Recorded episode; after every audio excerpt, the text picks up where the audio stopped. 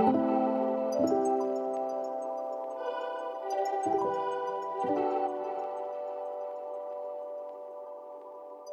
Hallo und herzlich willkommen zu einer weiteren Folge der Produktmanagement-Serie des Podcasts Listen and Grow.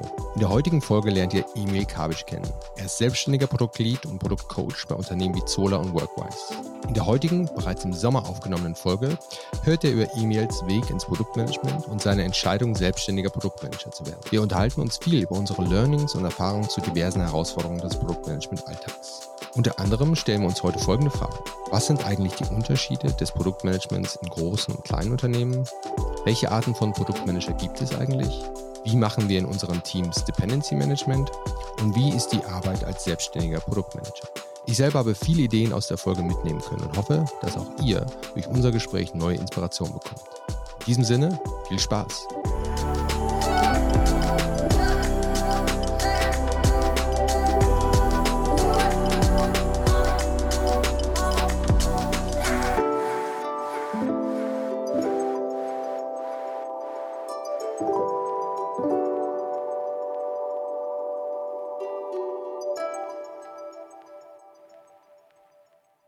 Guten Morgen, Emil. Schön, dass du es geschafft hast. Wie geht's dir heute? Moin, moin. Ja, mir geht's super. Vielen Dank. Wie geht's dir? Sehr schön. Ja, wunderbar. Bist du eher ein Hitzemensch oder eher Kältemensch? Schon Sommer, schon Hitze Ja, gerne, okay. ja. Heute bin ich mit dem Fahrrad hergefahren. Das war dann doch ein bisschen zu viel. Aber sonst mag ich die Sonne. Und jetzt, ja. Mega. Ja, ich habe es auch immer. Ähm, in der Hälfte des Jahres fahre ich eigentlich immer mit dem Fahrrad zum Büro, aber heute habe ich gedacht, ey, nee, kein Bock. Das ist einfach dann, meistens nehme ich dann komplette Wechselsachen mit und gehe einfach duschen im Büro, weil es einfach viel zu krass ist. Verständlich. Ja. Nice. Ja, Sommer. Ist, was ist, wie sieht deine Freizeitgestaltung so aus im Sommer? Machst du abends irgendwelche Sachen, die du nur im Sommer machst? Irgendwelche Sportsachen oder irgendwas Cooles? ja, tatsächlich. Inzwischen mache ich es auch im Winter, aber eigentlich versuche ich so viel Zeit wie möglich auf dem Wasser zu verbringen. Nice, Äh, okay. Entweder beim, beim Kiten oder Wingfallen, wem das, wem das ein Begriff Oh, ist. Also viel Wassersport oder ja, wenn die Zeit nicht reicht, noch im im Rennrad raus oder eine Nice. Runde laufen. Nice. Okay, cool. Aber das alles in Berlin auch? Krass. Also, Geht, ja? Berlin oder Ostsee. Ja. nice. Hat sich ja, da, inzwischen gibt es eine kleine Community auch hier, die das macht, ja, mega geil. an den Seen. Ja, sehr cool. Ja, Wassersport ist immer mega nice. Ja, früher bin ich sehr viel gesegelt, aber in letzter Zeit oder letzten Jahren auch irgendwie immer weniger. Und wenn, dann bin ich so äh, auf Surfen aus, was natürlich hier wirklich gar nicht geht. Also Wellenreiten mäßig, was in Berlin nicht geht, Ostsee auch sehr selten Schwierig, ne? eigentlich gar nicht. Äh, muss man immer wegfliegen. Aber das ist natürlich nice, dass man äh, was hier in der Nähe hat auf jeden Fall. Wie sieht dein Sommer sonst so aus, wenn du keine Wellen kriegst? Ja, wie gesagt, Fahrradfahren, wenn ich nicht komplett überhitze. Eine Sache, die ich vor ein paar Jahren angefangen habe, habe ich vielleicht auch schon mal in einer Episode erzählt. Äh, Paddle, ich weiß nicht, ob du das kennst, Mhm. schon mal gehört. Das kommt, glaube ich, ursprünglich aus Südamerika. Bringt total Spaß. Ist einfach die Mischung aus Tennis und Squash. Und so mega gut. Zwei Stunden auspowern und dann ja, hat man auf jeden Fall genug getan für ein paar Tage. Hört sich gut an. Sehr cool. Nice. Aber neben dem Sport bist du auch viel am Reisen, habe ich das Gefühl, oder? Ja, die letzten zwei Jahre da ganz gut ausgenutzt und war viel unterwegs. Den Winter wie viele aus Berlin in Kapstadt, Südafrika verbracht Oh, und auch halb Berlin getroffen tatsächlich. Echt? Waren viele unterwegs. Genau, ja. Und hast du da irgendwelche irgendwie Remote Work Hacks ent entwickelt, um das irgendwie bestmöglich zu gestalten? Ja, ich weiß man nicht, ob man sie Hacks nennen kann, aber man macht natürlich so seine Erfahrungen. Also für mich ist wichtig, natürlich immer einen ruhigen Ort zu haben. Mhm. Irgendwie, dass man wirklich darauf achtet, wenn man unterwegs ist, dass man immer einen ruhigen Ort zum Arbeiten hat. Ne? Vorher Internetverbindung checken. Obviously immer meine Tastatur und mein Trackpad dabei, Nice. um den Laptop irgendwie auf ein paar Bücher zu stellen und Ja. ein halbwegs gutes Setup zu haben. Okay, nice. Ja. Und dann, ich glaube, gut durchplanen, irgendwie Erreichbarkeiten Mhm. festlegen, so dass man ja eine gute Balance hat und, und trotzdem irgendwie Ja. fixe Arbeitszeiten. Also ich habe das Gefühl, ich bin auf Reisen fast strukturierter als in Berlin, Ach, weil es da ja. irgendwie ja mehr, mehr Struktur erfordert und mehr Planung erfordert. Ja. Interessant, ja. Das heißt, hast du dann auch eine normale Fünf-Tageswoche, auch wenn du so auf Reisen bist, oder machst du dann irgendwie ein bisschen längere Wochenenden, um einfach die, die Orte zu genießen? ja, schon ein bisschen längere Wochenende, Okay, genau. Also eine Mischung aus Urlaub, aber ich Ja. verteile das dann auch über mehrere Wochen. Also Ja. jetzt nicht irgendwie eine Woche komplett frei, sondern so ein bisschen äh, runterfahren ähm, und dann cool. über mehrere Wochen stretchen, um eine längere Reise zu machen. Ja. Ja. Ah, mega gut. Wir haben bei HubSpot so eine Remote Work Policy, können bis zu 90 Tage im Ausland arbeiten. Bisher habe ich das echt noch ultra wenig genutzt, aber jetzt im August wahrscheinlich mal Frankreich eine Woche Cool. remote arbeiten und ich glaube Portugal im November geplant. Also irgendwie muss das auch mal sein. Ich, äh, Beides zum Surfen, oder? Ja, größtenteils. Also ich bin nicht der Ultra Pro, aber es ist immer cool, irgendwo Wellen in der Nähe zu haben. Und ich glaube, mein Ziel wäre irgendwann mal wirklich morgen surfen zu gehen und dann an den Schreibtisch. So irgendwie fühlt sich nach einem geilen Lifestyle an. Ja, ich muss schon, also nice. Muss schon sagen, so die Energie, wenn man mit Sport in den Tag startet, ist Boah, manchmal mega. auch echt nochmal eine andere, ne? Also 100 Prozent. wenn man das sich so gestalten kann. Ja, nee, Ja, sehe ich ganz genauso. Also deswegen auch morgens das Fahrradfahren. Manchmal, da mein Team, habe ich dir schon mal erzählt, hauptsächlich in den Staaten sitzt, ist es relativ, fängt der Tag relativ spät an mit Meetings etc. Es kann auch mal länger werden und dann mache ich halt morgens irgendwie so Gym oder so. Und es ist auf jeden Fall mega der Unterschied. Wenn du morgens nur aus dem Bett fällst und dir ein Müsli machst und an den Schreibtisch gehst, dann bist du deutlich weniger frisch, als wenn du einfach mal in der Gym warst, mal draußen warst und irgendwie ja, dich bewegt hast, oder? Mhm. Ja, geht mir auch so. Wenn du so remote arbeitest, ist es, vermisst du dann die Leute zu sehen oder auch mal irgendwie bei Teams vor Ort zu sein und ein bisschen zu connecten und, und oder wenn du in Deutschland bist, fährst du dann auch mal so zu einem Team hin, mit dem du arbeitest? Ja, also zur ersten Frage definitiv. Ich habe ja vorher in einem Startup gearbeitet, da war es alles sehr eng, sehr viel enge Kollaborationen, alle waren vor Ort und das fünf Jahre lang. Als Covid dann kam, da habe ich erstmal sehr genossen, remote zu sein, aber habe dann jetzt so nach zwei Jahren auch schon gemerkt, dass es sehr viel am PC ist, sehr viel Ja. in Zoom einfach, ne? Und ja, vermisse tatsächlich immer mehr. Also ich würde sagen, es Okay. Übersteigt gerade so eine Schwelle, wo ich merke, Ja. es ist mir auch zu viel remote gerade. Ja. Also eine Firma, mit der ich arbeite, sitzt in Berlin. Das heißt, da kann ich auch öfter Nice. ins Office. Die andere sitzt in Karlsruhe. Da fahre ich dann ja vielleicht so einmal im Quartal runter für eine Woche, sodass man dann vor Ort ist. Sehr cool. Ja. Gerade für so Phasen wie OKRs oder wenn wir mal so Hackdays machen Mhm. oder intensivere Workshops. Insofern ist die Balance ganz gut und ich genieße die Möglichkeit zu haben, aber ja, ich komme gerade, glaube ich, über eine Schwelle, wo ich merke, äh, gerne auch wieder mehr vor Ort. Mega. Definitiv. Glaubst Wie du, dass das, ja, ich wollte gerade sagen, für mich ist es so ein bisschen ähnlich. Also ich arbeite eigentlich im Büro zwei bis drei Tage die Woche und das ist cool, Kollegen zu sehen, aber mein direktes Team arbeitet nicht hier im Büro. Wir gehen einmal als Firma, als Produktteam, treffen uns einmal im Jahr auch on-site in, in Boston und das ist dann mega cool, auch wirklich da mal irgendwie äh, Team Spirit zu haben und, und sich abzusprechen und wirklich vor Ort zu sein. Aber ich bin so ein bisschen am überlegen, ja, auf der einen Seite mehr wirklich Leute sehen, wie du, wenn du nach Karlsruhe fährst. Aber auf der anderen Seite überlege ich gerade auch, ob es irgendwelche Möglichkeiten gibt, das auch mehr in irgendeiner virtuellen äh, Umfeld zu machen. Ähm, es gibt da so eine Sache, die wir gerade ausprobieren oder die ich gerade ausprobieren will, wo man in so einer Art virtuellen Office Space rumhängt und an so einem Schreibtisch sitzt. Und ich finde das ganz cool. Kann man die Show Notes tun, wie das genau heißt, die Software. Aber das Coole finde ich daran, dass du, du sitzt sozusagen da, kannst auch Bildschirm oder Video und ein Mikrofon ausmachen. Wenn aber jemand dir sozusagen wie im Office dir nahe kommt, also die hinter dich stellt, dann sozusagen kriegst du eine Benachrichtigung und ähm, die Person kann einfach anfangen zu reden und dann hörst du es auf dem, auf dem Kopfhörer oder was auch immer du aufhast.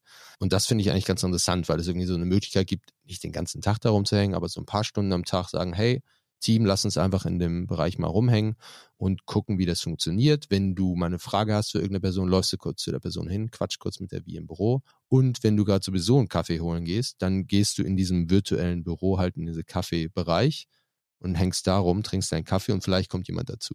Weiß nicht, wie siehst du das? Versuchst, hast du so eine irgendwelche Erfahrung mit solchen Hybrid-Sachen, wo man versucht, irgendeine Art von bessere Kultur, Zusammenhalt in, in so einer virtuellen Welt zu äh, erzeugen? Nee, also sehr spannend, dass ihr da, damit experimentiert. Da werde ich dich nochmal fragen, wie eure Erfahrungen damit sind. Äh, nicht so sehr. Wir haben, ich weiß noch damals, als alle auf einmal remote gegangen sind, haben wir versucht, ein bisschen mehr Kanäle zu schaffen und auch mehr, ja, so auch irgendwie zufällige Interaktionen. Ne? Wir hatten dann irgendwie so Discord-Channels offen, wo die Leute drin waren. Mhm. Es wurde gar nicht so angenommen damals, interessanterweise. Ja. Ist, glaube ich, dann doch irgendwie für die Leute ein bisschen schwierig. Ist das jetzt irgendwie strukturierte, unstrukturierte Interaktion? Wann mache Ja. ich das, wann mache ich das nicht? Und klar, am Ende war das auch am Ende nur ein Voice-Channel. Ne? Das, Ja. das, was du beschreibst, ist natürlich nochmal eine andere Ebene. Da bin ich gespannt, wie, Ja. wie eure Erfahrungen damit sind. Also, dass man es ja einfach nochmal ein bisschen immersiver macht, das Ganze. Und Total. Ja. Ich habe auch das Gefühl, dass manche Menschen sehr, sehr, sehr gerne remote sind ähm, und, und auch sehr äh, gerne einfach den ganzen Tag äh, keine Menschenseele sehen, was auch vollkommen fair ist. Und ich glaube auch voll cool ist, dass, dass man das für sich finden kann. Und da ist dann auch wieder die Frage, ich will ja auch keine Verpflichtung schaffen, finde ich, sondern irgendwie einfach ein Space. Ja, auch die Leute, wo ich dachte, okay, die sind gerne äh, remote, auch im Büro sind die mega aufgeblüht. Und da denke ich so, okay, vielleicht ja, muss man irgendwelche Hybridmöglichkeiten finden. Ne? Mal Ja. gucken. Ich werde auf jeden Fall mal berichten, was, was Bescheid, passiert. Ob ich da immer alleine drin hänge oder nicht. Was ich manchmal noch wichtig finde, ist einfach so ein bisschen einen offeneren, unstrukturierteren Raum zu schaffen. Ne? Also, Ja. dass man einfach mal sich im Produktteam auch in einen Call hockt und sich viel Zeit gibt, irgendwie ein Thema gemeinsam zu lösen. Ja. Das geht manchmal unter heutzutage, finde ich irgendwie. Also, wir haben ja auch den Anspruch, dass Meetings gut organisiert sind, strukturiert Mhm. ablaufen, klares Ziel haben, keiner will Zeit verschwenden, ist völlig klar. Aber manchmal geht es dann an, ne? Hat man Back-to-Back-Meetings und dann blockt man sich seine Fokuszeit. Ja. Aber ich finde es auch sehr wertvoll, einfach mal irgendwie zu sagen, man ist zu zweit, zu dritt, zu viert und nimmt sich einfach mal zwei, drei Stunden ne? und Ja, lässt ja. einfach mal auch den Raum für so eine Diskussion, den man, glaube ich, ja, vor 2020 viel mehr hatte, ne? Ja. wo man irgendwie abends Open-Ended einfach mal zusammensaß und über ein Thema gesprochen hat. Ja. Ich habe das Gefühl, der Raum fehlt, fehlt Total. manchmal. Ne? Und machst du das dann irgendeiner, wieder im Zoom-Meeting sowas und sagst, hey, komm, wir machen mal ein Open Space und setzen uns da jetzt mal ins Zoom-Meeting und quatschen ohne eine Struktur? Oder Tatsächlich ergeben sich diese Meetings eher zufällig und das Ja, sind meistens okay. die letzten Meetings des Tages, am Nice. Ende niemand mehr was vorhat. Also Okay, das sind, nice, glaube ich, so ja. die Meetings, wo sowas passieren kann. Ja. Ne? Irgendwie, man sitzt zusammen, hat eigentlich nur eine halbe Stunde angesetzt, merkt aber, oh, ne, wir sind gerade total im Flow, sind meistens, ja, braucht es keine Struktur, weil, weil wir vielleicht schon irgendwie mal ein Thema diskutieren ne? und irgendwie immer tiefer einsteigen. Gestern haben wir auch einfach ein bisschen überzogen. Da, eigentlich sollte es in einer halben Stunde geklärt sein und dann haben wir gemerkt, oh, wir sind irgendwie noch, äh, herrscht noch keine Klarheit bei dem Thema. Ja, ja. Und dann haben wir uns da einfach ein bisschen mehr Zeit genommen. Ne? Und ich glaube, ja, das kann nach so Meetings passieren, wo alle bereit sind auch dann ne? und nicht sagen, okay, ich muss jetzt raus und einfach mal das so ein bisschen laufen lassen, ne? Ja. den Flow. Also Das finde ich total cool. Also, das so spontane Meetings passieren auch manchmal, finde ich. Aber wie gesagt, das so zu planen, ist einfacher für alle Beteiligten grundsätzlich, weil du halt Meetings hast und so weiter. Aber du kannst ja nicht, also, es ist schwierig, Leuten dann zwei Stunden Meeting anzusetzen. Plus, ist auch, genau wie du sagst, dieses Stimmungsding, was du im Büro merkst, hey, die Leute haben gerade Bock, über irgendwas zu reden. Das kriegst du halt irgendwie dann nicht so einfach hin. Das war auch, auch wieder leider eine also reine In-Office-Situation, aber auch äh, vor zwei Wochen, als wir in Boston da zusammen waren, war es wirklich irgendwie so, irgendwer hat gesagt, hey, hier steht ein Whiteboard, lass das mal mitnehmen. Und dann hat irgendwer angefangen, darauf rumzumalen. Und das hat die ganze Woche haben wir auf diesem Whiteboard gemalt und am Ende hatten wir einen Plan für den Rest des Jahres. Und es war nicht Cool. so, dass irgendwer gesagt hat, hey, wir machen das, das ist das Ziel diese Woche, sondern es ist einfach passiert. Und das, ja, also ich glaube, das kann man auch irgendwie versuchen, digital zu machen. Ich würde es gerne mal weiter probieren, was man da so finden kann, aber ist auf jeden Fall nicht ganz so einfach. Also werden wir noch mal eine Episode von dir Ich bekommen glaube in ein auch, paar oder? Monaten. Ja, ich denke schon. Vielleicht noch das andere Extrem, das Ganze strukturiert zu schaffen. Wir haben Mhm. vor ein paar Wochen haben wir so ein Hackdays-Event gemacht im Ja. Büro bei, der, bei einer Firma. Und da sind einfach alle zusammengekommen. Die sind auch viel on-site, aber Ja. teilweise remote, die Teams.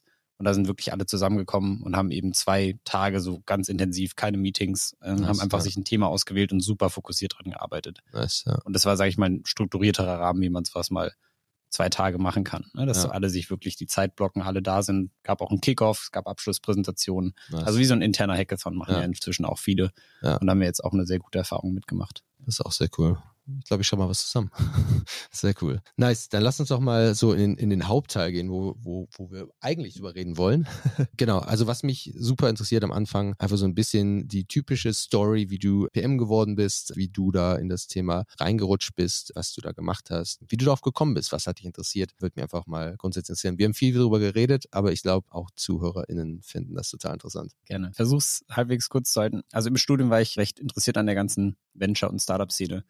Hab viel auf TechCrunch abgehangen und VC-Blogs und Gründerblogs Ja. gelesen und irgendwie hat mich das fasziniert. Und nach dem Studium habe ich dann zwei meiner Co-Gründer kennengelernt, die waren schon an der Idee dran und ist auch schon so ähm, konzeptionell ganz gut ausgearbeitet und haben ein Produkt-Tech-Team gesucht. Mhm. Und ich hatte da noch einen Bekannten auch aus dem Studium. Es war unser vierter Mitgründer. Und so haben wir uns vier dann eigentlich als Gründerteam erstmal zusammengefunden Ja. mit dem Thema, auf das wir uns fokussieren wollten. Und anfänglich hatten wir gar kein Product, also wir haben das nicht definiert, die Rolle. Meine Rolle war anfänglich, das Marketing zu machen. Ich hatte ein Mhm. bisschen Online-Marketing-Hintergrund aus dem Studium und die Frontend-Entwicklung, also einfach die Oberfläche gestalten. Das war damals äh, wesentlich simpler als heutzutage Okay. Frontend-Entwicklung. Eigentlich hat unser CTO Peter alles Funktionale gebaut und ich habe quasi die Views gestaltet in der Ruby on Rails App. Das Ja. war damals wesentlich einfacher als heutzutage auf jeden Fall. Und dann haben wir so, ich glaube, ein Dreivierteljahr ungefähr gearbeitet und ich habe schon gemerkt, dass es mich immer wieder in diese Rolle zieht, Ja. dass ich immer sehr viel mit unserem Sales-Mitgründer in Kontakt stehe und immer und viel mit unserem technischen Mitgründer Peter in Kontakt stehe und habe irgendwie bin ich da glaube ich recht natürlich in so eine Überbrückungsrolle gegangen Ja. und habe irgendwann hab festgestellt, dass es auch ein bisschen strukturierter wahrscheinlich ablaufen sollte, wie wir das Ganze machen, also wie wir irgendwie Feedback strukturieren, wie wir unseren Backlog strukturieren. Mhm. Das war alles relativ wild am Anfang, was nicht verkehrt ist. Am Ja. Anfang braucht man auch nicht so viele Strukturen, ne? ist auch ein, äh, definitiv auch ein Vorteil. Aber ja, ich habe da irgendwie so, so Potenzial gesehen. Und dann habe ich, glaube ich, irgendwann so festgestellt, dass das, was ich irgendwie intuitiv tue, ist Produktmanagement. Ne? Und Okay, so betitelt ja. man das. Also ich glaube, es war eher so, ich bin da reingerutscht, habe gemerkt, äh, mir liegt es, ich mag das. Und ja, habe dann auch ein bisschen darauf hingearbeitet, die Rolle dann auch wirklich abzustecken und zu Okay. definieren. Und zu dem Zeitpunkt habt ihr sozusagen nur die eine Person als CPO sozusagen gebraucht oder wie ist das, wenn du Produktmanagement aus dem Startup hinaus lernst? Ist es dann irgendwie, fängst du an, sagst du brauchst erstmal fünf Leute, um loszulegen oder kannst du das erstmal alleine managen in dem Sinne? Also wir waren wirklich relativ lang auch noch klein. Ja. ja wir haben ich würde sagen, nach einem Jahr hatten wir so zwei, drei Praktikanten, aber noch keine mhm. Festangestellte, haben die erste Version der Plattform gelauncht. Das ja. war auch der Vorteil, dass wir zu viert waren. Ne, wir konnten in diesem vierköpfigen Team schon eigentlich alle Funktionen ganz gut abdecken. Ja. Also wir mussten jetzt nicht erstmal Entwickler heiern, weil das hat eben einer unserer Mitgründer schon gut abgedeckt. Perfekt. Sales war abgedeckt von Marlon, Finance, äh, Legal, alle administrativen Themen Ops war abgedeckt von Sven. Ja. Das heißt, wir hatten, glaube ich, eine ganz gute Abdeckung und kamen auch relativ weit erstmal zu viel. Sehr spannend, ja. Zur Frage CPO, natürlich werden Titel etwas inflationär gehandhabt in einem Startup. Ich meine, eigentlich braucht man es nicht CPO nennen. Ja. Effektiv waren wir Sales Manager, Entwickler, ja. Marketing Manager, Produktmanager, ja. wenn man so will. Und ja, die Antwort ist, man macht am Anfang einfach sehr viel des Produktmanagement selber. Mhm. Und es ist, ich würde sagen, in mancherlei Hinsicht auch fast simpler am Anfang, weil man ist als Gründer natürlich sowieso sehr, sehr stark am Markt einfach. Ne? Also wir haben selbst, ich habe auch selbst viel den Vertrieb mitgemacht ne, und mhm. wurde einfach in die Vertriebsprozesse reingezogen. Das ist jetzt so als Produktmanager ist man jetzt nicht klassischerweise ständig in Sales Calls, wenn ja. man nicht aktiv darauf hinarbeitet, dass man da irgendwie im Prozess mitsteckt. Das ist als Gründer einfach anders. Da bist du zu viert da, da passiert sehr vieles noch gemeinsam. Man ist ja. Teil aller Diskussionen. Ich glaube, das macht gewissermaßen den Job auch irgendwo ein bisschen leichter, ohne dass der jetzt, sage ich mal, so klar definiert und strukturiert ist. Ja. Und so der Übergang, also später war es dann CPO, das ist natürlich selbst dann, also wir hatten drei Produktmanager im Team, ne? Okay. also es war immer noch ein relativ kleines Produktteam. Natürlich ist dann ein Spektrum davon, man ist erstmal selber Produktmanager hinzu, man managt zu 80 Prozent ein Team, sage ich mal, okay, aus Produktmanagern ja. und die ersten Designer hatten wir dann auch an Bord und teilweise macht man das noch selber. Ja. ja.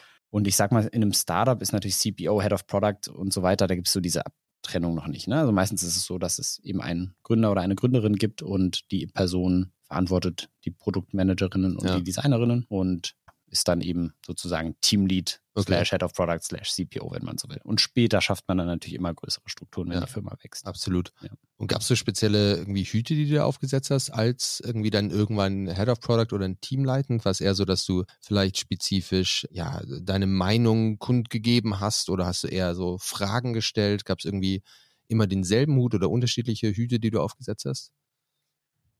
Ja, das musste ich ähm, auf jeden Fall lernen. Also am Anfang habe ich, glaube ich, sehr viele Meinungen kundgegeben. Ähm, das ist auch gar nicht so unwichtig. Man ist natürlich, wenn man zwei, drei Jahre selbst in der Firma gearbeitet hat, hat man erstmal am meisten Kontext über ja. den Markt ne, und kennt ja. die Kunden am besten. Und es ändert sich aber. Und das ist, ist auch erstmal ein bisschen komisch natürlich, wenn man merkt, jetzt gibt es da Teams, die viel mehr als man selber wissen über einen. Ja. Ich glaube, da muss man ein bisschen sein Ego auch zurücknehmen und, und es einfach zulassen und, und dem Ganzen dann vertrauen. Und klar, am Anfang habe ich noch sehr viel stärker, glaube ich, beeinflusst, wo es hingeht und was wir jetzt konkret machen. Mhm. Und dann gab es definitiv diesen Moment, als ähm, die Produktteams selber viel mehr Kontext über ihre eigene Kundengruppe hatten als wir. Ne? Wir, haben, wir hatten auch mehrere Produkte, wir waren auch ein zweiseitiger Marktplatz, das heißt, wir hatten verschiedene Kundensegmente auch. Mhm. Und dann gab es eben ein Team, was auf der einen Seite des Marktplatzes gearbeitet hat und jeden Tag mit, in unserem Fall, diesen Live-Marketing-Agenturen in Kontakt stand. Ja. Und das war dann der Moment, wo ich schon gemerkt habe, oh, ja, manchmal sage ich jetzt was, aber die haben schon ihren Research gemacht und nice, die wissen es ja. inzwischen besser als ich. Und da bin ich dann mehr in Challenger-Rolle gegangen oder habe es nice. zumindest äh, versucht, auf jeden Fall, ne? Irgendwie mehr zu challengen, mehr die richtigen Fragen zu stellen. Ja. Und natürlich immer wieder auch diesen strategischen Input den Teams zu geben. Also Absolut. was ist so äh, long-term, wo wollen wir hier eigentlich hin, was ist wichtig, ja. Also ja. so ein bisschen mehr High-Level und ein bisschen mehr als Challenger als jetzt als Meinungsgeber. Total. Ja. Finde ich total interessant. Ich habe so zwei Beispiele im Kopf, die unterschiedliche Hüte aufhatten, glaube ich, aus meiner Erfahrung. Also einmal in unserem, in unserer Struktur sozusagen haben wir bei uns eine Group Product Manager, der vier, fünf Produktmanager managt. Und auch da merke ich, dass meine Produkt, Group Product Managerin immer auch eher Fragen stellt, also weniger Meinung kundgibt. Interessanterweise ist es im Engineering-Bereich, also die gleiche Ebene der Engineering Group Lead ist vielleicht eine Typensache, aber grundsätzlich gibt viel mehr äh, seine Meinung mit als, als sie als Group Product Managerin. So, ich glaube, mhm. das ist eigentlich ganz interessant, so zu vergleichen mit der Situation, dass man Head of Product irgendwann wird und dann sagt, hey, okay, ich möchte eher so challengen, Fragen stellen, mehr rausfinden. Also die Rolle, wie du sie beschreibst, erinnert mich sehr an, an meine Chefin in dem, in dem Fall. In der anderen Episode hat, hat Timo mir davon erzählt, wie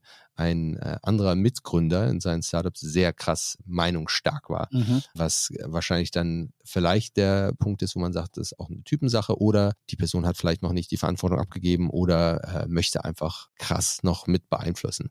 Es ist ja. total interessant zu sehen, was, was es für verschiedene Typen gibt, auch so als Head of Product, was so verschiedene Rollen man einnehmen sollte, auch je nach Alter des, des äh, Unternehmens. Total mhm. faszinierend.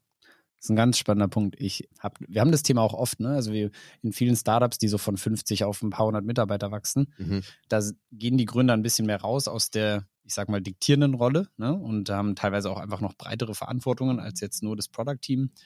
Und ich glaube, das ist eine Sache, die von beiden Seiten auch sehr stark kommen muss. Ne? Was man sich vielleicht nicht bewusst macht, ist, wenn da jetzt ein Leader rausgeht und nicht mehr so stark vorgibt, was mhm. passieren muss. Dann muss natürlich aber auch irgendwer dieses Vakuum füllen. Ne? Okay, ja. Und diese Brücke versuche ich immer oft zu schließen und ja. auch eben, du brauchst eben auch die, die Produktteams. Ich will jetzt nicht nur sagen die Produktmanager, ja. aber du brauchst die Produktteams, die dann eben so ein bisschen in dieses zumindest mal Roadmap slash die taktische Ebene dann auch übernehmen. Ne? Absolut. Und das ist, glaube ich, das, wo man einfach hinschauen muss. Also ist das etwas, ist es eine reine Typsache, ne? weil irgendwie die Gründer so noch micromanagen wollen und genau sagen wollen, was passiert? Oder ja. ist da einfach die Sorge da, dass wenn sie rausgehen, dass da einfach auch ein Vakuum ist? Absolut, ja. Das Vakuum muss man auch irgendwie füllen. Ich glaube, das ist ein ganz wichtiger Prozess, dass eben auch die, die Produktteams da einfach einen Ticken strategischer werden. Ja. Dafür ist wichtig, dass sie sich ein sehr, sehr gutes Marktverständnis aufbauen. Das liegt meistens erstmal bei, im Gründerteam. Ne? Ja. Und das muss dann im, in die Produktteams auch so ein bisschen rüberwandern. Ne? Absolut, ja. Also ich glaube, der Anspruch, der ist, der ist sehr, sehr sinnvoll, aber man muss, glaube ich, auch darauf achten, dass die richtigen Schritte passieren. Ne? Ja. Ich habe schon ein paar Mal erlebt jetzt, ne, dass irgendwie die Produktmanager sagen, ja, die sagen mir noch ganz genau, was ich entwickeln soll und will eigentlich so ein bisschen autonomer sein und ja. ich will den Research machen. Und meistens müssen sie es einfach tun. Ja, okay. also Fair. vielleicht auch eine Referenz zu David, der letztens ja. hier war, der hat das damals dann auch einfach gemacht. Ne? Ja. Der ist rausgegangen und der hat die Agenturen interviewt und dann habe ich was gesagt und hat David gesagt, du, ich habe jetzt mit 20 Agenturen gesprochen und äh, habe dann ein bisschen andere Findings und denke, wir sollten das so tun. Ne? Und er hat das total autark gemacht und dann hat man da auch einen guten Case. Und Mega. Also ich glaube, mein Call to Action ist wirklich aktiv beeinflussen, aber man muss natürlich auch die Arbeit machen. Man muss dann an den Markt ran, man muss an die Kunden ja. ran und man muss natürlich auch ein, auch Case dafür machen. Ja. Und ich habe dann noch nie gesehen, ich sag mal, wenn ein Produktteam ankam und sehr überzeugt von einem Thema war und ihren, ihre Recherche sauber gemacht hat, habe ich nicht gesehen, dass der Gründer meinte, nee, wir machen es jetzt trotzdem so. Ja, okay. habe ich echt meinem Umfeld hat das dann eigentlich immer ganz gut funktioniert. Sehr gut, sehr interessant. Und jetzt aktuell in deiner Rolle, würdest du da auch immer den ähnlichen Hut äh, aufsetzen, wenn du in verschiedene Teams reingehst? Merkst du dann manchmal je nach Team, was du sein musst, Fragen stellen oder krasse Meinungen mitgeben? Oder ist es wirklich sehr universell vergleichbar mit der Größe des Teams. Also ab irgendwie drei Leuten musst du anfangen äh, abzugeben oder ist das irgendwas, ist so dein Erfahrungswert da? Also ich glaube, es hängt stark davon ab. Ja, ich habe aus meiner Erfahrung würde ich sagen, so bei vier, bei einem vier, fünfköpfigen Produktmanagement-Team, mhm. das ist so der Moment und, und wenn die Gründer, sage ich mal, nicht mehr so nah dran sind, das ist der Moment, wo es da so eine Zwischenebene schon ja, braucht. Okay, ne? ja. Also ich habe jetzt noch nicht gesehen, dass das, wenn die Gründer noch sehr viel andere Verantwortungen mhm. tragen und auch noch diesen CPO oder Head of Product Title eben tragen ja. und das Produktteam auf diese Größe wächst, ja, da habe ich noch nicht erlebt, dass das dann sehr, sehr rund funktioniert. Okay. Ja. Und da gibt es dann meistens so eine Phase, wo man irgendwie merkt, oh, jetzt fehlt dir so ein bisschen die Guidance auch im Team, ne? Die Gründer sind irgendwie mit anderen operativen Themen mhm. sehr beschäftigt und sind da so ein bisschen raus und das ist der Moment, den man idealerweise ein bisschen antizipiert, ne? Ja. Oder man merkt es dann einfach und dann merkt man, glaube ich, okay, jetzt brauchen wir da nochmal diese, diese Head of Product Rolle würde man es dann klassischerweise erstmal nennen. Ne? Oder später vielleicht CPO. Genau, das ist so der Übergang. Also aus meiner Erfahrung, ich glaube, so mit zwei, drei Leuten kann das noch sehr, sehr gut funktionieren. Oder wenn ja die Person aus dem Gründerteam sich dem Team noch sehr dediziert widmen kann, ist ja auch mhm. nochmal so eine Frage. Ne? Ich meine, wenn man jetzt zu zweit ist und eine ganze Firma managt als Gründerteam, dann hat man natürlich ja. auch andere Verantwortungsbereiche. Ja. Wenn man zu viert ist, zu fünft ist, hat man vielleicht ein bisschen klarer abgesteckt ja. im Produktbereich.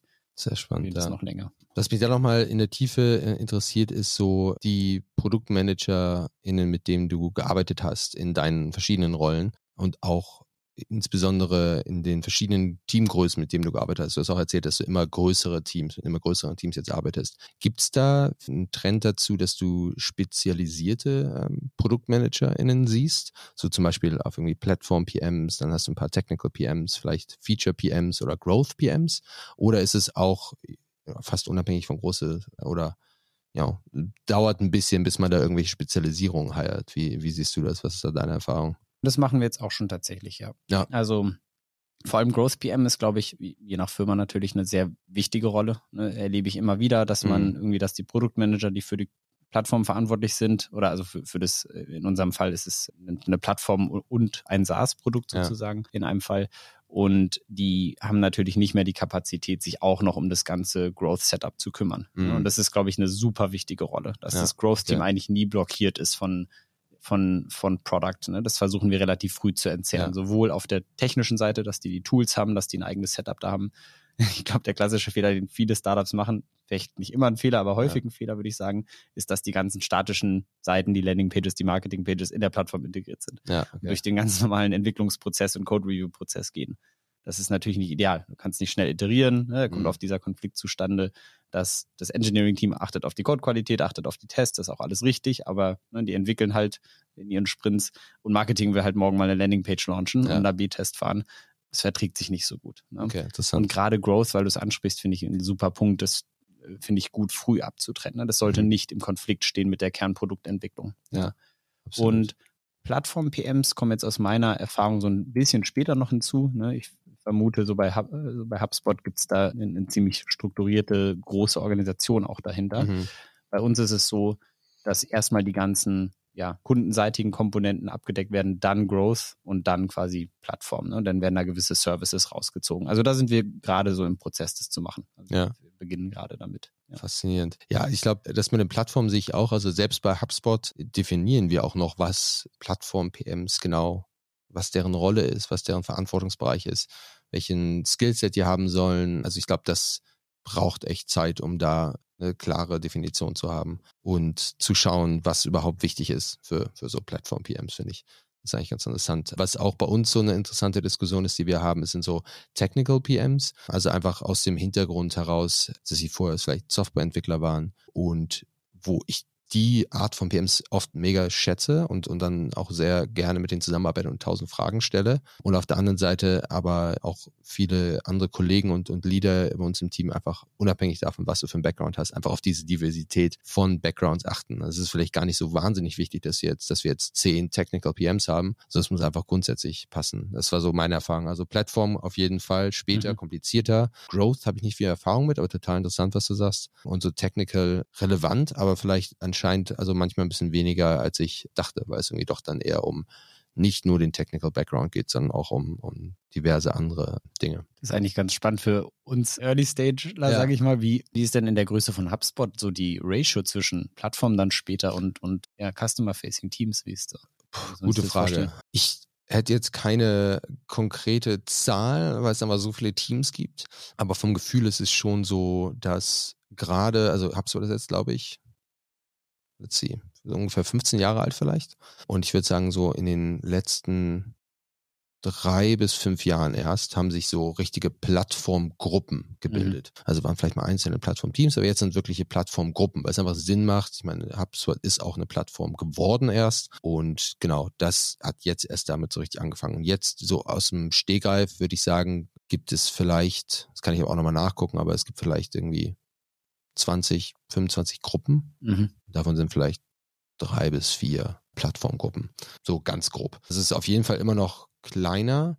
Weiß nicht, ist das eine Ratio, die du erwartet hast? Ja, Oder doch, ist gut. Ja. ja. Also klar, also man sucht, ich sag mal, in der Phase ähm, der Firmen, in denen ich jetzt mitarbeite, da fragt man sich natürlich schon so ein bisschen, was ist das nächste Skalierungslevel? Ja, ne? ja, so. ja. Und wenn wir irgendwie auf 1000, 2000, 3000 Mitarbeiter kommen, Mhm. wie muss dann das Team aussehen? Ne? Und inhaltlich kann man die Frage meistens sehr logisch beantworten, aber es ist, ist natürlich ein bisschen schwieriger zu sagen, wen brauchen wir denn da eigentlich und wie Absolut. viele und wie muss so die Ratio aussehen. Ja, absolut. Also da suchen wir auch immer so ein bisschen Benchmarks, wie, Absolut. andere das aufziehen. Ja, ich glaube, es kommt auch so ein bisschen darauf an, wie das, wie die Plattform oder das Tool, die Software strategisch aufgestellt ist. Also auch zum Beispiel meine Produktgruppe spezifisch wurde auf der Annahme irgendwann gebaut oder gegründet, dass wir sagen, wir wollen die Dateninfrastruktur auf die, eine Plattform ziehen, weil wir sehen, dass es einfacher ist, schneller ist. Wahnsinniger Aufwand am Anfang, aber halt einfach langfristig äh, mehr Sinn macht. Und wenn, glaube ich, diese technische oder wir, produktstrategische Entscheidung nicht getroffen worden wäre, dann wäre auch diese Gruppe nicht entstanden. Ich glaube, das ist dann irgendwie so ein, ja, so ein Henne- und Ei-Problem. Was ist, mhm. was ist, was ist zuerst? Aber ich glaube, dass dieses Technische auf jeden Fall eine große, große Komponente hat. Wie möchtest du dich aufstellen? Möchtest du, dass jedes Team seinen eigenen Tech-Stack hat und in meinem Fall seine eigenen Datenbank von den gleichen Arten von Daten pflegt und managt und dass dann alle anderen Teams, die Daten konsumieren, das individuelle API-Endpoints bauen müssen, um das irgendwie in ihr Tool zu ziehen oder möchtest du halt, dass es alles unified ist. Das ist so, so das Data-Plattform-Team bei uns und dann gibt es noch ein Plattform-Team, was sich so um Plattform-Features im Sinne von User, Admin und so weiter äh, Themen kümmert, die halt für alle Teams relevant sind. Und ich glaube, das ist auch wieder, das ist wahrscheinlich eher noch so ein Größending, dass man irgendwann sagt, hey, man hat eine Größe erreicht, wo es Features gibt, die eigentlich jedes Produktteam braucht und jedes Produktfeature braucht. Also wenn ich jetzt ein neues Produkt baue bei HubSpot, dann muss ja das User-Management da irgendwie integriert sein. Und keine Ahnung, vor fünf, sechs Jahren gab es wahrscheinlich noch nicht so die richtige krassen User-Management bei HubSpot mit Berechtigung und so weiter. Ich glaube, das ist dann eher so ein zeitliches Thema. Vielleicht darf ich dich noch fragen, wie stellt ihr Kommunikation in so einer großen Produktorganisation sicher? Ne? Weil das ist was, das merken wir jetzt schon. Ja. Und äh, das ist vielleicht auch nochmal ein spannendes Learning von, von eurer Seite, was man da lernen kann. Also was gibt's da, sage ich mal, für Rhythmen ne? und mhm. wie, wie wird auch so Strategie und Roadmaps aligned und kommuniziert? Sehr gute Frage. Ich glaube, da müssen wir noch eine neue Folge zu machen. Aber genau, also so kurze Intro. Ich glaube, wir hatten es neulich drüber geredet, so ein bisschen so typische Frameworks wie sie OKRs sind immer noch mega, mega wichtig und helfen dabei, das alles so zu alignen und zu streamlinen. Also eine Sache, die wir jetzt seit, seit diesem Jahr machen, ist so ein angepasstes OKR-Framework auch tatsächlich, wo wir ja vom Leadership vorgegeben haben, grundsätzliche Trends, die die wiederum haben aus Erfahrung, oh, wie sie mit uns sprechen, was sie sehen, etc.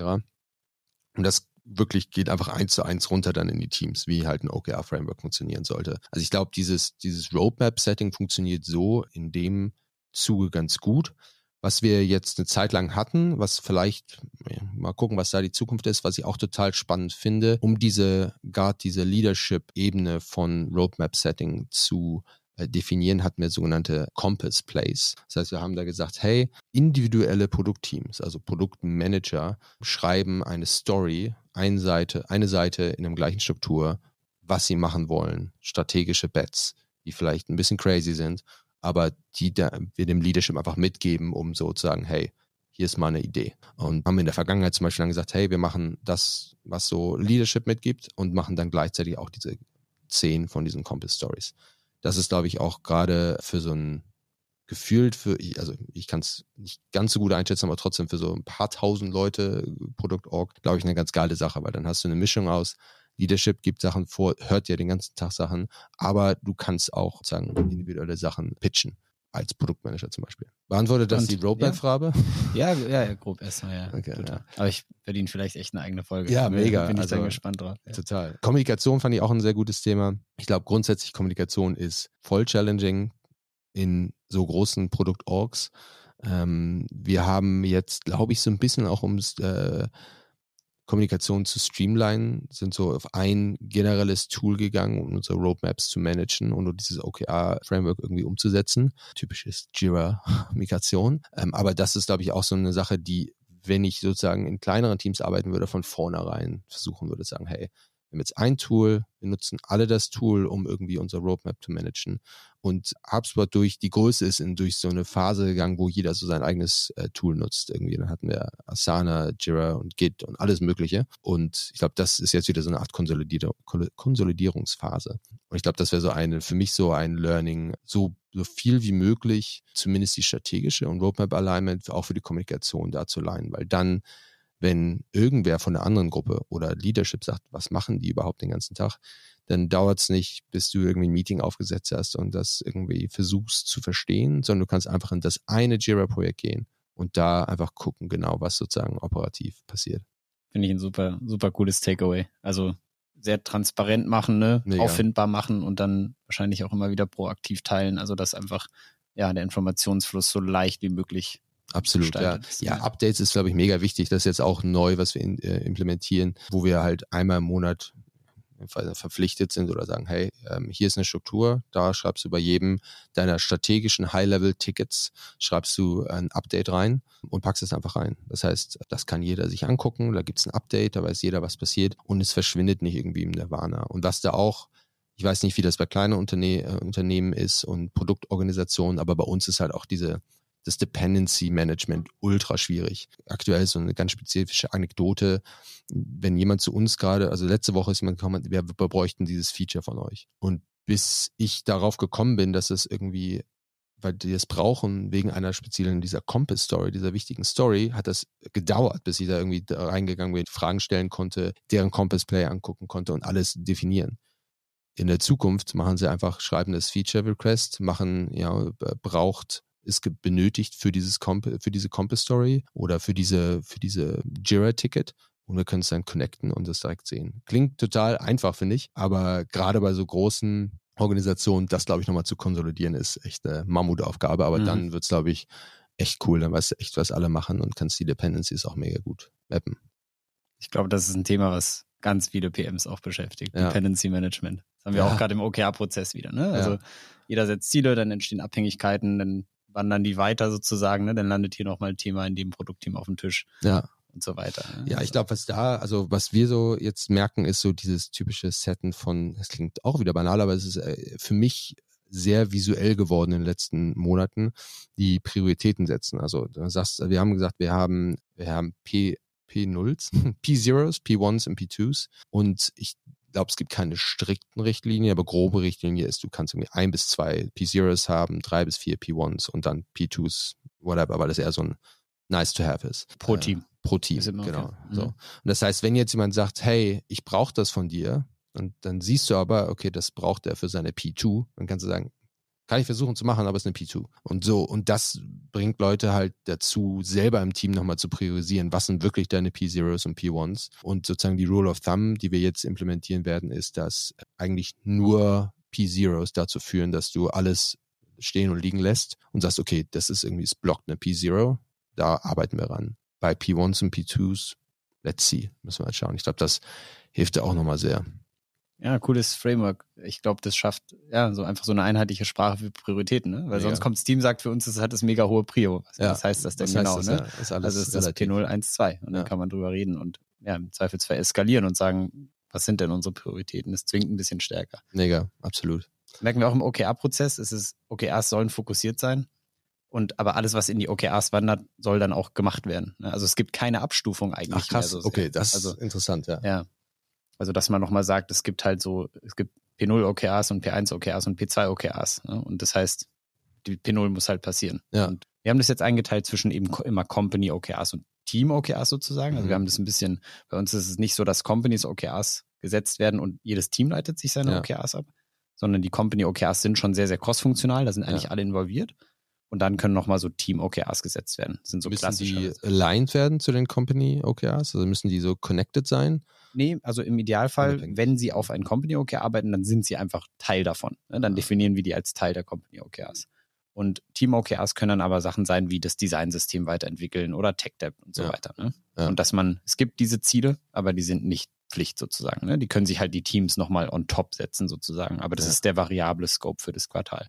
Und die Company-OKRs sind der Fixed Scope für das Quartal sozusagen. Faszinierend, ja. Das ist interessant. Also bei uns ist das ähnlich insofern, dass wir auch jetzt mit dieser Jira-Migration sehr transparent machen, welche Aufgaben, welche Tickets in dem Fall sind nicht assoziierbar mit irgendeiner ja, wir nennen das nicht OKR, sondern OGP, Objectives, Goals and Plays. Aber genau, wenn welche davon sind nicht assozi assoziierbar mit irgendeiner Play Objective Goal. Und ich glaube, wie gesagt, es ist jetzt so ein bisschen neu, aber ich glaube, das ist okay. Es muss mhm. nicht alles dahin gehen. Ich kann mir aber vorstellen, dass über Zeit das dann doch sehr strikt gemacht wird. So, genau, was es muss irgendwie da was mit zu tun haben. Ein komplett anderes Framework, was dem Ganzen noch unterliegt, ist ein sogenanntes Framework, das heißt bei uns äh, Mainsail. Das ist einfach so typische Reliability Performance Dinge. Also es gibt so eine sozusagen Lower Mainsail, wo, wo so, solche Sachen wie Reliability Performance drin sind und ein Upper Mainsail, wo so Features und Value Sachen drin sind. Und das hilft auch nochmal so ein bisschen, weil wenn du dann sagst, hey, ich habe hier so fünf Sachen, die ich mache, die nichts mit irgendwelchen OGPs oder OKRs zu tun haben, aber alle fünf sind Lower Mainsail, also wichtige Reliability-Sachen, dann ist, glaube ich, no questions asked. Dann versteht jeder, das musst du machen, das macht Sinn. Aber auch das ist manchmal hart dann zu sagen, ach, wo gehört das eigentlich rein, in welche Kategorie? Und manchmal so ein bisschen so, aber ich will das doch machen, was ist denn jetzt mein Argument? Mhm. Aber es hilft halt mega, die Frage sich selbst zu stellen und dann auch zu sagen, das passt irgendwie nicht in die Strategie dann schreiben wir vielleicht einen Compass-Pitch fürs nächste Jahr und bringen das damit ein. Das fand ich auch immer ganz, ganz hilfreich, dieses Main-Sale-Framework. Spannend. Ja. ja. vielen Dank fürs Teilen. Klar, man, das ist eine Ko Konversation, ja. mega interessant. Cool. Wir haben jetzt schon ziemlich viel geredet. Ich glaube, ich würde noch ein so ein bisschen anderes Thema ansprechen wollen und zwar, was wie deine Rolle aktuell ist. Ich weiß nicht, wie typisch oder wie viele äh, Menschen es in deiner Rolle gibt, aber beschreib doch mal kurz, wie, wie du dich bezeichnen würdest. Was ist deine offizielle Rollenbeschreibung in den letzten paar Jahren gewesen? Also zwei verschiedene Rollen, Interim Head of Product und Interim Produktmanager. Das wäre mhm. vereinfacht gesagt die beiden mhm. Rollen. Ne? Das eine ist äh, mehr eine Teamlead-Rolle ja. und das andere ist mehr eine operative Produktmanager-Rolle. Ja, okay. So teilt sich das eigentlich ganz gut auf. Vielleicht nochmal rausgezoomt, genau was für Freelance-Modelle gibt es denn überhaupt? Ja. Ne? Oder was habe ich jetzt so gesehen im, im Produktbereich und welche davon mache ich oder mache ich nicht? Also ich glaube, es gibt natürlich sehr, sehr unterschiedliche ähm, Rollen erstmal abgetrennt. Es gibt natürlich so operative Rollen, wo man wirklich ein Projekt macht. Ne? Ja. Entweder also ein Projekt managt oder, oder die, das Produktmanagement für ein Thema macht. Und es gibt natürlich die Coaching-Rollen, strategische Rollen. Ne? Mhm. Das sind dann so Sachen wie, man erarbeitet eine Produktstrategie gemeinsam mit dem Team und den ja. Gründern. Ne? Oder ja, man möchte einen neuen Entwicklungsprozess implementieren und ausprobieren. Das sind dann so eher strukturelle Prozessthemen. Oder OKRs. Ne? Wir wollen OKRs implementieren, der ganze Rollout des Ganzen, das Team ja. dahin coachen. Ne? Dass die, also man muss sich ja vorstellen, wenn, wenn eine Firma noch nie Ziele gesetzt hat, so richtig, ja. Ja, dann ist natürlich, okay, das ist dann ein nettes Framework, aber ja. das bringt den Leuten ja erstmal jetzt nicht unbedingt bei, wie man eigentlich Ziele setzt. Absolut, ja. Und das sind, glaube ich, erstmal so die beiden Arten von Rollen, die es gibt, ne? sehr operativ und dann eher so Coaching, strategisch, Prozessentwicklung. Interessant, ja. Und bei mir ist es ein Mix tatsächlich. Also zwischenzeitlich habe ich genau diese Brücke, die wir vorhin gesprochen haben, dass der Gründer eben nicht mehr so sehr mhm. das Produktteam Team managt, aber wir auch noch keine Vollzeitperson haben. Das ist, nennen wir dann eben so in, Interim Head of Product oder ja, Interim Team Lead, ja, könnte ja. man sagen. Und das mache ich dann, je nachdem, wie, wie wir es abstecken, äh, drei Tage die Woche, das ist dann irgendwie eine recht gesetzte Rolle. Und da geht es dann darum, so die wichtigsten Prozesse einzubauen. Ne? So, Und auch so im Produkt die richtigen Vorgaben zu geben. Ne? Also eben zu gucken, haben wir denn eine klare Roadmap, haben wir eine Strategie, ist dem Produktteam klar, wo es hingehen soll. Ne? Mhm. Ne? Also das ist viel Übersetzungsarbeit dann zwischen Management-Team slash Gründer und, und dem Produktteam. Ja. Und ja, manchmal sind es dann auf prozessualer Ebene sehr themenspezifische Dinge. Ne? Also natürlich geht, geht man dann rein und ich versuche dann zu, zu schauen, was fehlt denn dem Team überhaupt? Ne? Was ist irgendwie eine Perspektive, die sie nicht haben? Ja, so bestes Beispiel ist, glaube ich, dass die einfach nicht sehr nah am Kunden arbeiten aktuell. Mhm. Ne? Ja. Und dass man das dann gemeinsam mit ihnen erarbeitet. Wie machen wir das denn jetzt überhaupt? Also ja. Zum Beispiel hatte ich schon Teams, die haben eigentlich ganz, ganz selten selbst mit den Kunden gesprochen. Ne? Die ja. haben sich eben auf Sales-Feedback verlassen, die haben sich auf den Input der Gründer verlassen, haben denen halt gesagt, ja, macht mal, baut jetzt mal die Features hier. Das war sehr klassisch. Gründer haben gesagt, wir bauen die vier Features, das ist ein größer größerer Release, macht das jetzt. Ne? Und dann haben die darauf hingearbeitet, haben gereleased und dann ging es irgendwie weiter. Und da gehe ich dann rein und versuche so die Lücken zu identifizieren. Also, ne, wir, okay, PMs sprechen gerade gar nicht mit dem Kunden. Mhm. Wir haben keine Designer im Team. Ne? Wir haben keine UX-Leute, die, ja. Die mal mit Kunden sprechen, die Usability-Testing machen im Prozess. Und dann bis hin zu, wie machen wir das jetzt eigentlich? Ne? Also wie schaffen wir eigentlich diesen Kundenkontakt? Bauen wir Surveys in unser Produkt ein? Ne? Gerade so auf B2C-Seite, wenn es irgendwie eine größere Masse ist, dann arbeiten wir viel mit Surveys. Wie kann ich mhm. das Ganze jetzt messen? Wie kann ich messen, ob ein Nutzer happy mit dem Prozess ist? Ne? Mhm. Wie implementiere ich das? Das ist so, sage ich mal, so die Coaching-Seite und die Strukturseite. Ne? Also ja. das ist dann nicht inhaltliches Produktmanagement, das ist eher die Leute eben dahin bringen ne? und denen ja. die Tools geben, das Wissen geben. Faszinierend. Und das, ich würde sagen, die letzten zwei Jahre war es tatsächlich fast 50-50 ungefähr. Mhm. Ne? Ich hatte auch immer wieder operative Rollen. Einmal ging es darum, zum Beispiel so eine Anfragestrecke neu zu launchen. Ne? Okay. Also es war ein sehr altes Formular, so das Anfrageformular. Es war ein Solar B2C-Produkt mhm. in Berlin Solar. Und dann ging es darum, dass wir eben diese Anfragestrecke optimieren, dann das richtige Tool für nutzen, dann auch wirklich ja. das Produktmanagement zu machen, die AB-Tests aufzusetzen, die Conversion-Optimierung zu machen. Das wäre war eher so eine, sag ich mal, Growth-PM-Aufgabe. Ja. Also, Oder jetzt gerade für, für das ganze, für die ganze Salesforce-Plattform, die so als operatives Backend ähm, fungiert, ähm, für die Firma eben. Da ging es um eine Interimsrolle. Es mhm. gibt schon einige Entwickler, es gibt aber nicht so eine klare Priorisierung, einfach viel, viel auf der Platte. Ja. Bei manchen Themen ist nicht klar, was die Stakeholder eigentlich brauchen. Ja. Und das mache ich als, das ist auch sehr aktuell gerade als Interimsprojekt, bis dann die bis da eine Vollzeit-PM-Stelle geschaffen ist. Mega ja. spannend, ja. Total interessant zu sehen. Ich finde auch die Abgrenzung der verschiedenen äh, Rollen, die du da nimmst, total ähm, interessant. Äh, kann ich mir auch sehr gut vorstellen, dass das verschiedene Teams auch da komplett verschiedene Sachen äh, brauchen und, und verschiedene Teile deiner Erfahrung, auf, auf verschiedene Teile deiner Erfahrung äh, zählen und, und das äh, nutzen wollen. Ja, ich finde auch, ein, ich, es sind auch viele skeptisch und die sagen, ja, ja. funktioniert Freelance-Produktmanagement überhaupt? Das, war, das ist eine sehr gute Frage. Also ganz transparent. Ja. Ich war auch so, okay, krass. Ja. Also ich merke, ich bin nach sechs Monaten, neun Monaten in meinem Team, ja. so, okay, jetzt weiß ich, worum es geht, wo wie der Hase hoppelt. Ich habe genug mit Leuten geredet. Ich kann Meinung haben. Ich kann starke Meinung haben, ich kann die vertreten. Vom Gefühl her braucht man schon ein bisschen Zeit, um das zu zu verstehen. Und deswegen war das auch für mich so, okay, cool, das, das geht auch. Das war mir gar nicht bewusst, aber macht total Sinn. Du hast einen spezifischen, definierten Herausforderungen, die du versuchst zu lösen, sei es sozusagen eine Produktherausforderung wie irgendwie ein Flow oder sei es eine Teamherausforderung wie, was sind eigentlich unsere KPIs oder so. Und dann ist das sozusagen das definierte Projekt, wie ich das jetzt verstehe. Genau, also ich glaube, ich bin auch ein bisschen skeptisch bei, also ne, wenn man selbst mal operativ Produktmanagement ja. gemacht hat, sehe ich wie du. Also du brauchst wirklich viele Monate eigentlich, um wirklich mal drin zu stecken, um ja. die Firma zu verstehen, um ja. das Produkt zu verstehen, um die Kunden zu verstehen, um den Markt zu verstehen. Das Modell, was ich fahre, ist eigentlich, ich habe auch sehr langfristige Beziehungen. Also ich arbeite seit zwei Jahren auch immer mit den gleichen Firmen zusammen. Ah okay. Das ist vielleicht noch ein wichtiger Punkt. Oh, interessant, ja.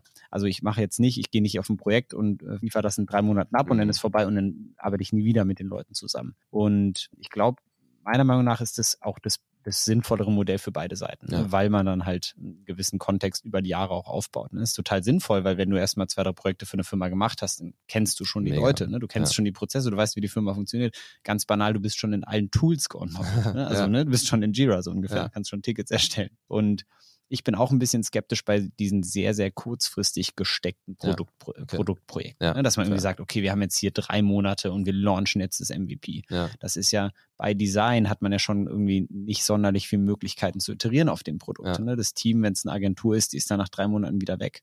Ja, und aus meiner Erfahrung sind das sehr, sehr schwierige Projekte, die funktionieren dann, wenn das Ziel wirklich glasklar abgesteckt ist. Ja, ne? Also wenn ja. wirklich, ja, wenn die Firma sich eine sehr hohe Confidence hat und relativ genau weiß, was sie braucht ne? und sagt, okay, hier, das ist jetzt die App, das wollen wir einmal launchen, das ist so ein, so ein One-Time-Projekt und wenn sichergestellt ist, dass die, ne, dass das weitergeführt werden kann. Ja, absolut. Also sa saubere Übergabe, da ist dann auch ein Team, was das eben fortsetzt. Ja, das sind, glaube ich, so die Grundvoraussetzungen. Und wie gesagt, bei mir sind schon manchmal, mache ich eine Rolle nur vier Monate, aber es sind einfach sehr langfristige Beziehungen, ja. die ich mit den Firmen habe.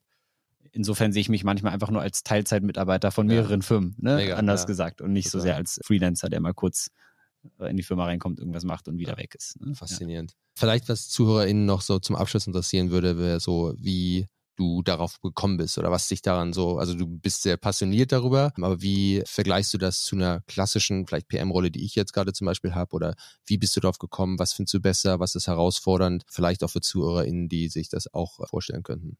Ja, also wie bin ich drauf gekommen? Wir haben fünfeinhalb Jahre an unserem Startup gearbeitet in einer Branche und es waren zwei, zwischenzeitlich mal drei Produkte, an denen wir gearbeitet haben. Und nach fünfeinhalb Jahren habe ich gemerkt, dass ich einfach noch viel mehr sehen will. Also ja, ja. branchentechnisch. Ja. Also es ging mir mhm. wirklich gar nicht so. Also ich war, ich wusste, ich möchte SaaS oder Plattform, also irgendwie irgendwas im, im Softwarebereich machen. Und es ging mir aber einfach darum, mal nochmal andere Branchen zu sehen und, äh, und verschiedene Teams zu sehen. Und so kam der Gedanke auf zu freelancen, ne, weil ich dachte, da habe ich die Möglichkeit, jetzt in einem relativ kurzen Zeitraum doch recht breit erstmal auch Sachen zu sehen und zu lernen. Das war der Gedanke. Vorteil, man sieht tatsächlich recht viel. Ne? Ja. Also man sieht, man arbeitet mit unterschiedlichen Teams, man, ja, man sieht auch mal einfach, okay, Wahnsinn, die machen das ja ganz anders. Ja, also das ja. hatte ich jetzt auch schon ein paar Mal, dass ich so dachte, ist ja echt verrückt, wie anders dann Leute dann doch Produktentwicklung betreiben. Und der große Nachteil ist natürlich, wir haben es eben schon ein bisschen angerissen, man hat nicht so diesen langfristigen Kontext und baut auch nicht langfristig ein Produkt mit mhm, auf mhm. unbedingt. Ne? Und das ist, finde ich, auch eine sehr schöne Sache. Also ich finde es ja. sehr schön, langfristig auf etwas einzuzahlen. Zahlen, ne? Also davor waren wir über fünf Jahre mit einem Team. Das Produkt hat sich über fünf Jahre entwickelt. Man kennt das Produkt sehr gut, man kennt die Kunden sehr gut, man kennt das Team sehr gut. Und das hat man natürlich als Freiberufler ein bisschen weniger. Ne? Es ist weniger so diese ich ähm, bin hier sehr, sehr langfristig für ein Thema verantwortlich. Ne? Also ja. Themen werden, die ich mache, werden regelmäßig wieder an, an Vollzeitleute übergeben, was ja total richtig ist. Ja. Ne?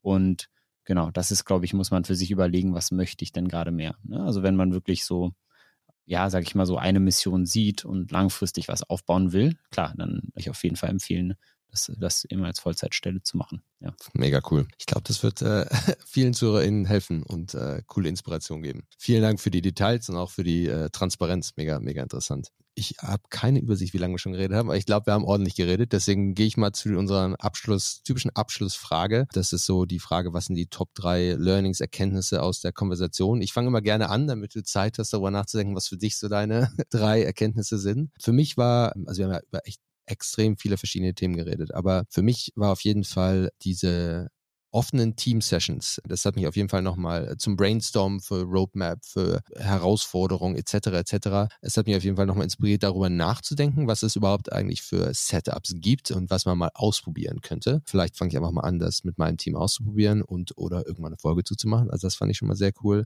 Das nächste, was ich total interessant fand, ist der Prozess zur Übergabe von selber nur der einzige PM zu sein sozusagen oder PM zu Ver Produktmanagement zu verantworten einem Startup zu Head of Product und dann das an verschiedene PMs abzugeben. Da auch cooler CTA finde ich auch an ZuhörerInnen, hey, einfach Eigeninitiative übernehmen, den, den Space füllen und, und das zu machen. Und letztens auf jeden Fall zum letzten Thema, das wir auch hatten, Freelancing, PMing, total interessant zu sehen, welche verschiedenen Rollen du in dem speziellen Feld da einnimmst. Klare Ziele definieren, finde ich auch total sinnvoll, dass es nicht einfach nur PM für irgendwas ist, sondern wirklich sagt, hier, das genau so zu erreichen.